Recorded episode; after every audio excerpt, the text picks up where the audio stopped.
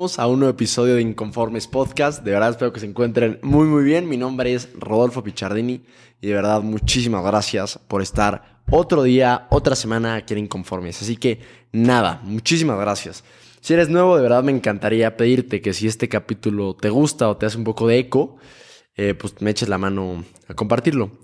Porque de verdad así, solo así, poco a poco seremos más los inconformes y haremos crecer pues este proyecto que, que busco que la gente joven, o no tan joven, o al menos joven del alma, no sé este, se, se cuestione un poco más las cosas y trate de hacer las cosas de manera pues, más consciente y con mucha más intención, ¿no? Bueno, en el capítulo de hoy, es un capítulo que, bueno, desde que leí este capítulo en un libro, quise hacerlo, porque la verdad es que cuando empecé a practicarlo un poco más, esta especie de, entre comillas, táctica, eh, la verdad es que muchas de las cosas más normales de mi día a día se empezaron a ser mucho más disfrutables. Dije, la neta es algo que vale la pena comentar en un episodio. Tal vez no es el más largo, incluso puede que sea bastante corto, pero creo que era una idea que no valía, que valía la pena no dejarla pasar, ¿no? Y bueno, es que hace varios meses, hace a lo mejor unos nueve meses, ocho, leí este libro que se llama Flow. De hecho, lo intentamos leer en el book club. Fue un fracaso porque es un libro a lo mejor un poco técnico en términos psicológicos, entonces es, complicado de leer. Es un poco pesado. De eh, un psicólogo mm, húngaro que se llama Mihaly Csikszentmihalyi, no sé qué cosa, está medio extraño. Y bueno, donde su premisa principal, en la que la neta yo no estoy de acuerdo, básicamente dice este güey que eh, la felicidad se encuentra en el estado de flow. Lo que llama flow este brother es, seguramente habrás escuchado el término, es como estas actividades donde como que te sacan de todo tu exterior y es como meterte a la alberca, como que te inmersas en la actividad y nada de lo demás importa porque todos tus sentidos están dentro de la actividad. Es algo muy chingón, es una muy buena idea. Yo no creo que toda la felicidad se encuentre en mientras mayores momentos de flow, más felices eres, no creo. Pero sí creo que los momentos de flow son excepcionales. Y em, una de las cosas que más me gustó del libro es que este güey propone que no solo a las actividades más disfrutables se pueden entrar en estado de flow, como puede ser en mi caso, a mí me gusta mucho editar videos, entonces me clavo, o jugando fútbol, sino en las actividades más normales de nuestro día a día, como es el caso de comer, no nada excepcional, la, sopa de verduras que te hace tu mamá, o eh, escuchar música de camino a la universidad con el tráfico, cosas mucho más normales, y que es posible encontrar muchísimo mayor disfrute o placer en actividades muy cotidianas. Y si bien yo no les digo que van a encontrar la felicidad porque no, pues claramente vale la pena tratar de disfrutar un poco más lo ordinario, lo de nuestro día a día. Y es lo que viene a proponer este güey en algunas partes del libro. Hay un capítulo, que es el capítulo 6, que se llama El cuerpo en el flow. Y bueno, toca eh, las posibilidades de encontrar pues flow mediante, digo mucho flow, flow, flow, mediante nuestros sentidos, ¿no? Nuestros sentidos corporales y toca diferentes cosas. Pero eh, habla, entre otras cosas, específicamente sobre la música y sobre la comida. Y esas páginas fueron de las que más se me quedaron de todo el libro. Ahora te voy a contar una historia rápidamente de Juan. Juan estudia mercadotecnia en el TEC, ¿no? Se levanta temprano, se va a la universidad, prende Spotify y mientras va en el metrobús o en el coche, si se lo prestan, pues va escuchando música, ¿no? Aunque en realidad no escucha música, la oye. En realidad Juan está inmerso en sus pensamientos, en las preocupaciones de qué carajo va a ser la siguiente semana que empiezan exámenes, o que la niña que le gusta no lo pela, aunque en realidad ni siquiera se ha atrevido a hablarle. Este cuate llega a la escuela, toma algunas de sus clases y en su rato libre se va a la cafetería de la universidad con sus cuates, se pide una torta de jamón y queso, lo de siempre, en realidad se la tiene que chingar rápido porque tiene clase luego, luego. Y bueno, de regreso en la tarde a su casa pasa lo mismo con la música. Prende eh, Spotify, se ponen los audífonos en el metrobús y va. Seguramente empezó a sonar de Killers, que le encantan, es su banda favorita. Y en el trayecto probablemente sonaron unas seis o siete canciones, aunque él solo realmente escuchó los coros de un par. Llega a su casa medio tarde. Su mamá le preparó la comida neta más emocionante del mundo, que es una sopa de verduras y una pechuga asada con arroz blanco. Este cuate, mientras come, pues se pone un video de Mr. Beast, sus audífonos, y ni siquiera se entera de lo que se comió. Bueno, creo que te imaginas a dónde voy con esto. Bueno, esto pasa todos los días en la vida de Juan y en la de muchos de nosotros también. Claramente dadas las peculiaridades de la vida de cada uno, ¿no? Pero en general no es que prestemos tanta atención a la música que escuchamos o a las pechugas asadas que nos comemos, porque pues en realidad no necesariamente tiene nada especial, ¿no? ¿O sí? Nuestro amigo nombre extraño, este psicólogo, eh, propone algo interesante y es que toda actividad humana puede llegar a ser digna de flow o al menos de ser sumamente disfrutable con la suficiente, y equipo como entre comillas, energía psíquica que invertimos en la actividad. Según sus palabras. Lo que yo entendí por energía psíquica me parece que se refiere un poco a la cantidad de esfuerzo mental y atención que le ponemos a cada actividad. El buen Mihaly, este cuate, dice que si le ponemos suficiente atención y tomamos en cuenta suficientes elementos, el comer una pechuga asada medio quemada puede ser una, una actividad bastante disfrutable. La cosa es si lo será. El comer, así como el escuchar música, pueden ser fuentes de disfrutes bastante grandes y lo sabemos en realidad. Pues nadie niega que ir a un concierto de Coldplay con todas las luces, con toda la emoción y escuchar la música en vivo puede ser algo neta fascinante o echarte, no sé, un buen taco al pastor en una taquería cabrona, la de tu preferencia. Puede ser algo increíble y más si estás con tus cuates.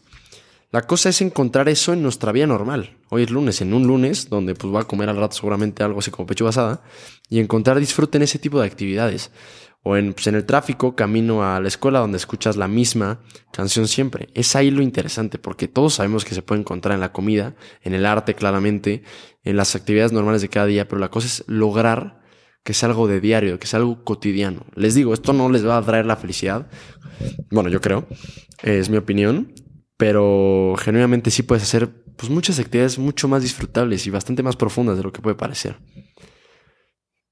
Él propone que en el comer, por ejemplo, el conocer el trasfondo y preguntarte ciertas cosas que pueden parecer estúpidamente irrelevantes puede ayudar a conectar, entre comillas, más con tu sentido del gusto.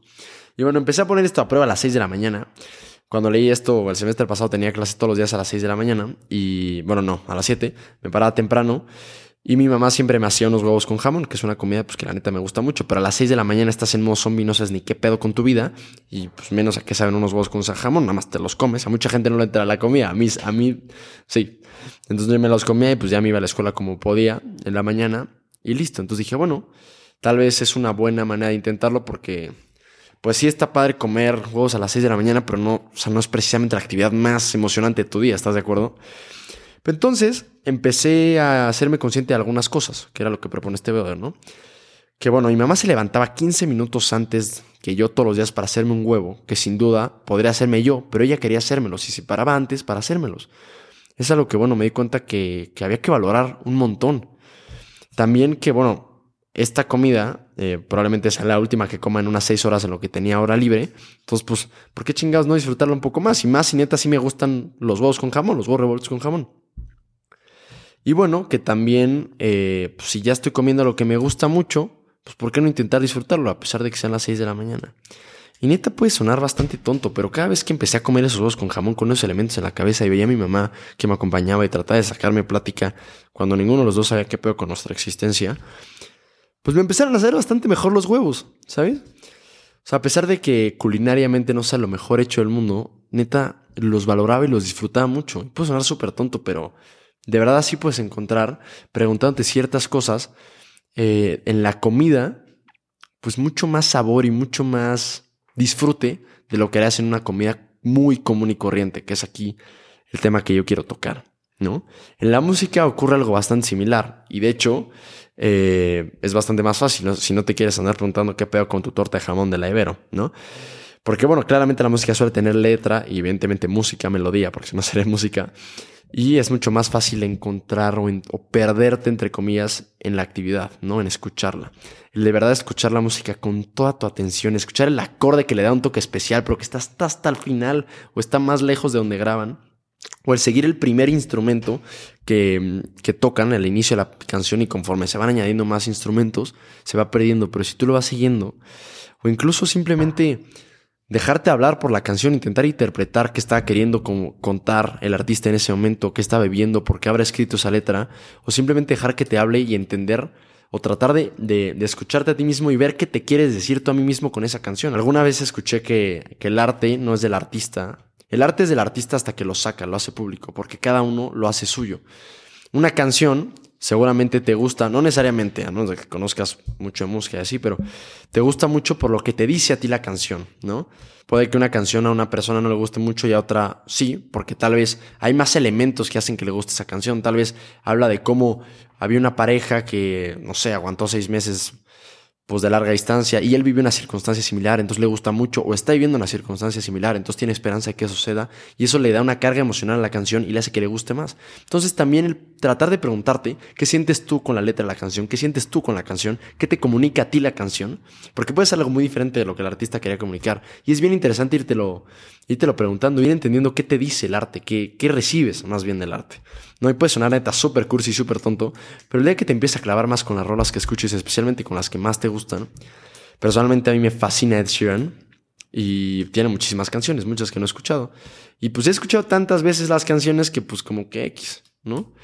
Pero cuando empecé a ponerle más atención a esto, de verdad empecé a tratar de disfrutarlo más, carajo, te empiezas a envolver mucho más en la canción y literal va a sonar súper cursi lo que voy a decir, pero generalmente lo creo, pero empiezas a dejar que te toquen los acordes del alma o del corazón. Y es algo bien cabrón. La actividad se vuelve algo mucho más profundo. Llegas a la escuela después de media hora en el tráfico por habiendo escuchado siete canciones de Ed Sheeran o de quien te guste, diciendo, carajo, qué chingón estuvo esta, entre comillas, sesión de escuchar música, cabrón. ¿Sabes? No lo sé. Eh, como les digo, es algo sumamente cursi, tal vez demasiado profundo. Pero de verdad si le das una chance, tal vez no es algo de todo el tiempo, todos los días, porque es que hueva. Pero vale la pena vale la pena intentarlo de vez en cuando. Hacerlo más seguido para que de verdad disfrutes un poco más lo que te comes en tu casa, para que de verdad disfrutes un poco más la música que escuchas todos los días, para de verdad que disfrutes un poco más el cuadro que llevas visto, que llevas viendo en tu casa todos los días de unas manzanas. De verdad, no sé. Trata de hacerlo más profundo y es algo bastante más chingón. Porque encuentras inspiración, encuentras no sé, es, lo bello del arte, entre comillas, que a lo mejor comer pecho asado no te puede sonar un arte, pero tú lo puedes hacer algo bastante, entre comillas, o no, artístico.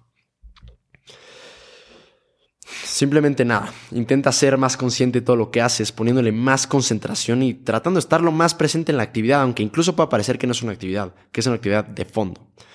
Esto también ayuda muchísimo, de verdad un montón, por experiencia cuando estás en un mal momento porque te ayuda a concentrarte, a salirte, a sacarte de tu realidad para regresar a ella mucho más fortalecido, con mejores experiencias más profundas, en actividades que puede parecer que no lo sean. Y es ahí donde te das cuenta que puede ser de tu vida algo mucho más rico en lo normal, en lo cotidiano, en lo ordinario, ¿no? Y volvemos, puede sonar un poco inútil, pero si verdad intentas disfrutar las cosas más cotidianas, te prometo que efectivamente las vas a disfrutar bastante más. Así que nada, Muchísimas gracias por estar por acá. Este fue un episodio bastante rápido, pero que creo que valía la pena comentar. Eh, me encantaría saber qué opinas, qué, van sintiendo. A lo mejor dicen de que no, a lo mejor dicen de que sí, que es lo más probable. Y era un self, un no to self también, era lo que yo me quería recordar porque lo oía mucho. Después de leerlo, después dices como, no, qué hueva. Simplemente pasan las canciones. Pero, pero valía la pena, vale la pena platicarlo aquí en el podcast. Creo, si te gustó, si crees que hace sentido, incluso se lo puedes mandar a algún amigo tuyo, alguna amiga, algún hermano, hermana, papá. Y no sé, tratar de ponerse un ejercicio con, con esa persona que se lo mandes y decir, pues vamos a escuchar las mismas canciones o, o tal vez preguntarse en qué actividades cotidianas han encontrado algo, algo más de riqueza, algo más de valor o cómo disfrutan más las cosas. Y seguro, seguro algo bueno sale de ahí. Así que nada, muchísimas gracias. Yo soy Rodolfo Pichardini, me pueden encontrar en Instagram y en TikTok como arroba Rodolfo Pichardini, donde subo mis clips. En Twitter, que luego tuiteo bastante, eh, como arroba Pichardini. Y sin más, muchísimas gracias por estar por acá. Ayúdame a compartirlo, neta, no sabes cómo te lo agradecería. Y sin más, nos vemos la siguiente semana como siempre.